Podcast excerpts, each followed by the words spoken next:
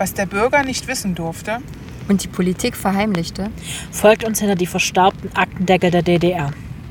Es ist Sonntag, 20 Uhr und eigentlich würden wir uns diese Woche gar nicht hören. Ihr werdet vermutlich genauso überrascht sein, dass ich mich heute melde, weil eigentlich wäre die reguläre nächste Folge erst nächste Woche dran gewesen, nächsten Sonntag. Ich habe mich aber im Angesicht der Ereignisse, die gestern hier in Dresden gelaufen sind, dazu entschieden, einen kleinen Newsflash für euch zu machen. Einfach um mal die ganzen Ereignisse, die gestern hier in Dresden gelaufen sind, so ein bisschen zu ordnen, so ein bisschen zu sortieren und euch so ein bisschen einen Einblick zu geben, wie was warum gemacht wurde. Ich habe in verschiedenen Quellen recherchiert, erhebe jetzt keinen Anspruch auf Vollständigkeit, das sage ich gleich dazu. Aber ich habe mir gedacht, da ja viele von euch wissen, dass unser Sitz ja in Dresden ist. Also Steffi und ich leben ja in Dresden. Katrin wohnt ein Stück außerhalb, wohnt aber auch in Sachsen. Und ich habe mir dann gedacht, nee, das kann ich nicht so stehen lassen. Es sollte sowieso heute eine Sonderfolge kommen, schon mal so als Teaser. Es kommt dieses Jahr noch eine Sonderfolge, weil ich mich auch mit der Reichsbürger Thematik auseinandergesetzt habe. Ich habe mich aber dazu entschieden, dass die Vorfälle, die gestern hier passiert sind, erstmal von der Komplexität her weniger aufwendig zu recherchieren sind als das, was praktisch sich in der Reichsbürgerszene hier in Sachsen tut. Da kommt also auch noch eine Sonderfolge. Also ihr dürft euch dieses Jahr noch auf mehr als eine Folge als Sonderfolge freuen. Aber zurück zu gestern. Ihr habt es vielleicht in den Medien gehört. Es ist auch, glaube ich, sogar in der Tagesschau gelaufen. Wir hatten eine Geiselnahme hier in Dresden. Erst wurde skandiert, also das erste, was wir gehört haben, war, es ist ein Amoklauf. Das liegt nicht ganz so fern, wenn man sich die Ereignisreise anguckt, die gestern hier abgelaufen ist. Ähm, das Erste, was wir eigentlich mitbekommen haben, war, also ich persönlich habe von einer Freundin einen, eine, einen Zeitungsartikel zugeschickt bekommen, gehen in die Innenstadt, es ist alles dicht. Und ich habe erst mal gar nicht gewusst, was Fakt ist. Weil für mich war das immer so eine Sache, wenn man von Amokläufen oder Geiselnahmen gehört hat, war das irgendwo weit weg, aber nie hier gleich vor der Haustür. Ich muss dazu sagen, ich habe das gestern erst relativ spät, so gegen 10 mitgekriegt. Da war ein Teil der ja, des Einsatzes praktisch ja schon im vollen Gange. Und zwar ähm, hat eigentlich, ist es ja eine ganze Reihe von Gewaltakten, die gestern Dresden ja in Atem gehalten haben, kann man sagen. Wir beginnen im Stadtteil Prolis. Dort wird gegen 7.20 Uhr morgens eine Leiche gefunden, einer 62-jährigen Frau. Der hinzugerufene Notarzt kann nur noch den Tod feststellen. Zu diesem Zeitpunkt ist noch nicht klar, dass das erste Auftakt des Tages sein wird. Äh, Im späteren Verlauf wird sich herausstellen, dass die Tote, die im Prolis gefunden worden ist, die Mutter desjenigen ist, der gestern hier ganz Dresden Atem gehalten hat. In der Nähe vom Hauptbahnhof, also wir gehen jetzt vom Stadtteil Prolis in die Nähe vom Hauptbahnhof. Da gibt es einen Gebäudekomplex, der nennt sich Ammonhof.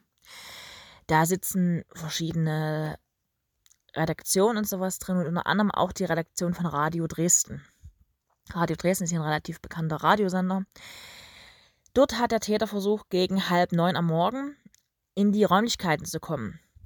Der Geschäftsführer des Senders, Tino Utassi, hat dem MDR aber gesagt, dass man im Zuge der Anschläge von äh, Charlie Hebdo, der französischen Satirezeitung, das habt ihr bestimmt mitbekommen, besondere Sicherheitsmaßnahmen getroffen hat. Und diese hätten scheinbar gewirkt. Also der Täter hat zwar die Scheibe einer Tür eingeschlagen und hat durch die Scheibe geschossen, aber die betroffenen Mitarbeiter in der Redaktion von Radio Dresden konnten durch einen zweiten Eingang fliehen. Den Mitarbeitern würde es augenscheinlich gut gehen, sagte der Geschäftsführer von Radio Dresden. Allerdings sind natürlich im Spiegel der Ereignisse ne, körperlich unversehrt, ist die eine Sache, was da mental abläuft, ist die andere Sache, aber zumindest geht es augenscheinlich den Mitarbeitern erstmal gut. Der Angriff oder beziehungsweise die äh, Besetzung von Radio Dresden konnte verhindert werden. Dann ist der, der spätere Geiselnehmer weitergezogen. Man muss dazu sagen, ähm, wer sich jetzt in den, in den Örtlichkeiten von Dresden nicht so auskennt, der ist dann praktisch von, vom Hauptbahnhof, also von dem Ammerhof, in der Nähe vom Hauptbahnhof, die Prager Straße vermutlich hochgelaufen. Die Prager Straße ist sowas wie die Haupteinkaufsstraße in Dresden. Also da ist die äh, Zentrumsgalerie dort, da kann man, äh, sind verschiedene Geschäfte am Rand, da sind Restaurants, alles Mögliche. Also man kann dort wirklich äh, essen gehen, trinken gehen, alles Mögliche. Und dann ist er aber, anstatt in die Zentrumsgalerie zu gehen, die eigentlich vom Hauptbahnhof aus gesehen näher gewesen wäre, dort ist auch noch ein UCI-Kino und sowas. Also es hätte eigentlich viele Möglichkeiten gegeben, dort sage ich mal, in ein Geschäft einzudringen. Er ist dann aber weiter in die Altmarktgalerie. Die Altmarktgalerie ist auch in der Innenstadt. Ist ähm, ja so ein Center, wie man das so kennt. Verschiedene Geschäfte drin. Essen, trinken kann man dort relativ gut. Ich habe eine Zeit lang zur Studienzeit mal in der Altmarktgalerie gearbeitet in einem Laden. Und dort hat er sich im Untergeschoss im DM-Markt verschanzt. Also es ist praktisch, wenn man so kann man sagen, praktisch oben im ersten Geschoss ist praktisch alles, was Essen ist und äh, Bonbonläden und sowas. Im mittleren Geschoss hat man Apple drin und äh, Douglas und sowas. Und im Untergeschoss ist dann eben alles sowas drin wie Weltbild oder äh, DM eben oder Aldi oder sowas. Und er hat sich im DM-Markt verschanzt mit einer Angestellten und einem Kind.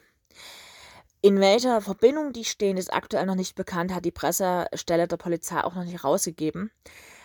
Deswegen kann ich zu dieser Verbindung zwischen der Angestellten, dem Kind und dem späteren Geiselnehmer nichts sagen.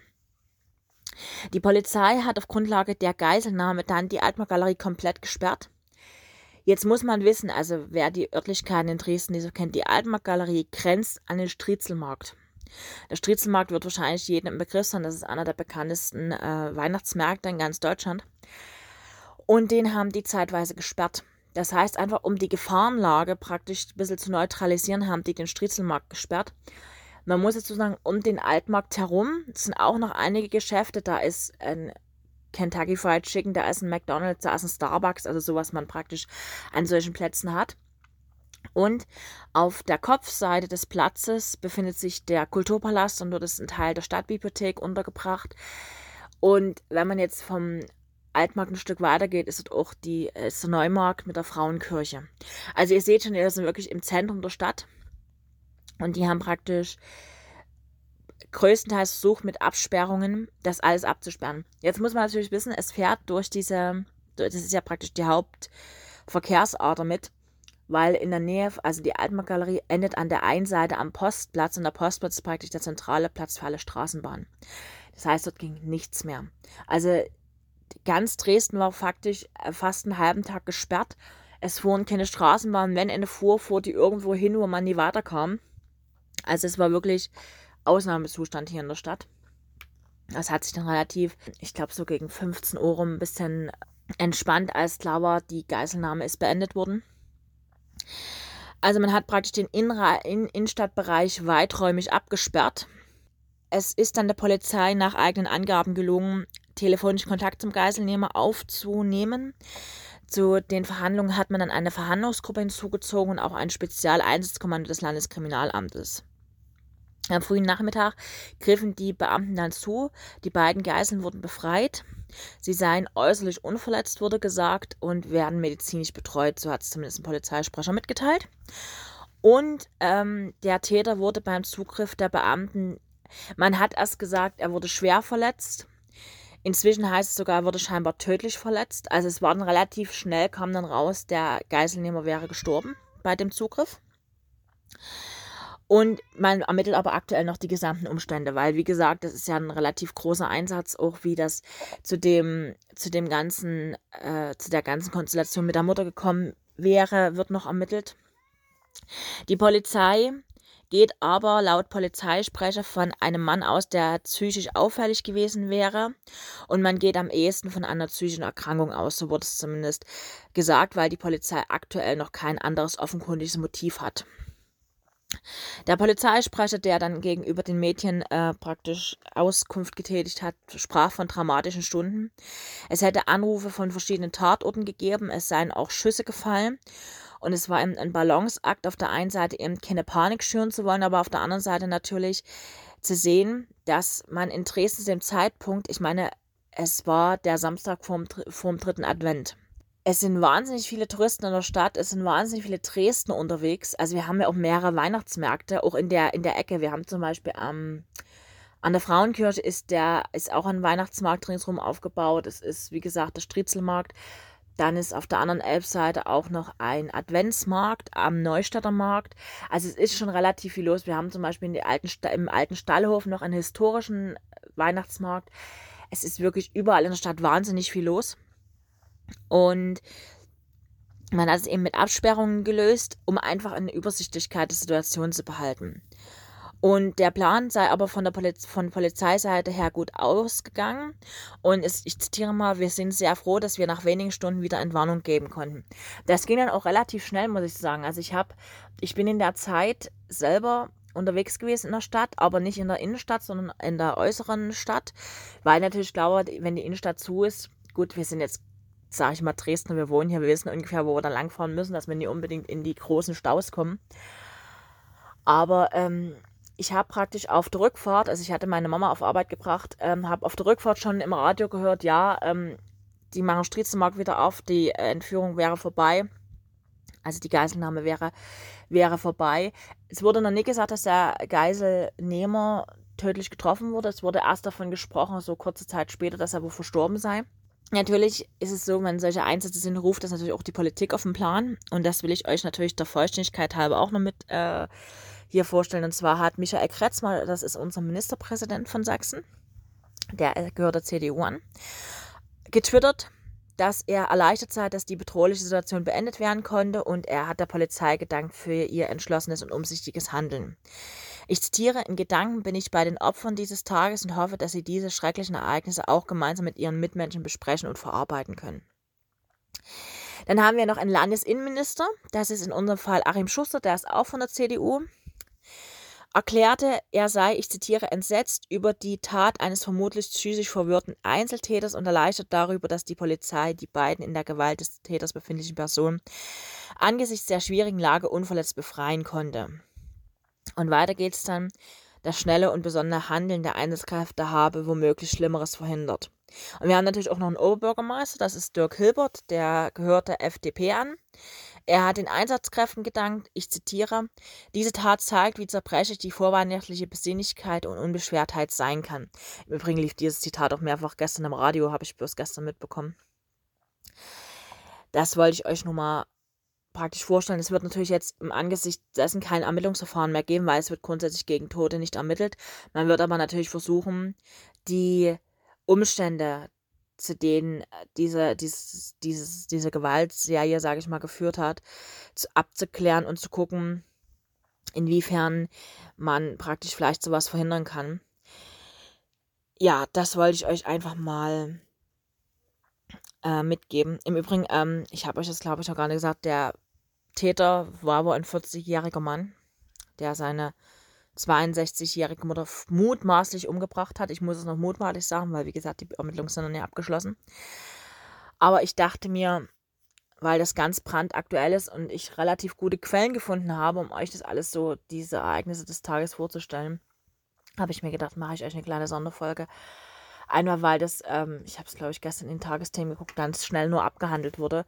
Und wie gesagt, ich finde, man, ich bin ja immer so ein Verfechter davon, dass man den Opfern eben auch ein Gehör gibt. Und ich finde, diese Frau fällt irgendwie bei den Nachrichten komplett unter den Tisch. Da wird bloß gesagt, Geiselnahme, tralala.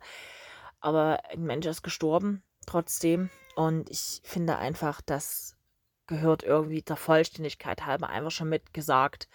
Und ich finde das irgendwie von den Pressevertretern irgendwie ganz komisch dass das irgendwie so unter den Tisch gefallen, fallen gelassen wird, weil das ist einfach eine Sache, die einfach nie, nie so geht. Die kann man eigentlich nie so machen.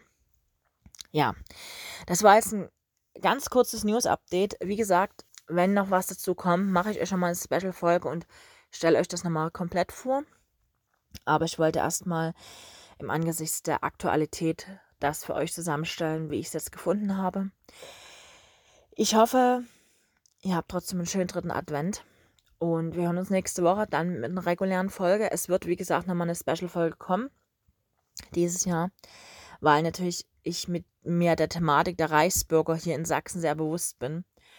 Und ich will jetzt nicht sagen, es ist eine Hochburg Sachsen, aber es gibt schon durchaus Tendenzen, sage ich mal, die man schon eine ganze Zeit hier in Sachsen wahrnehmen kann, was in diese Richtung geht.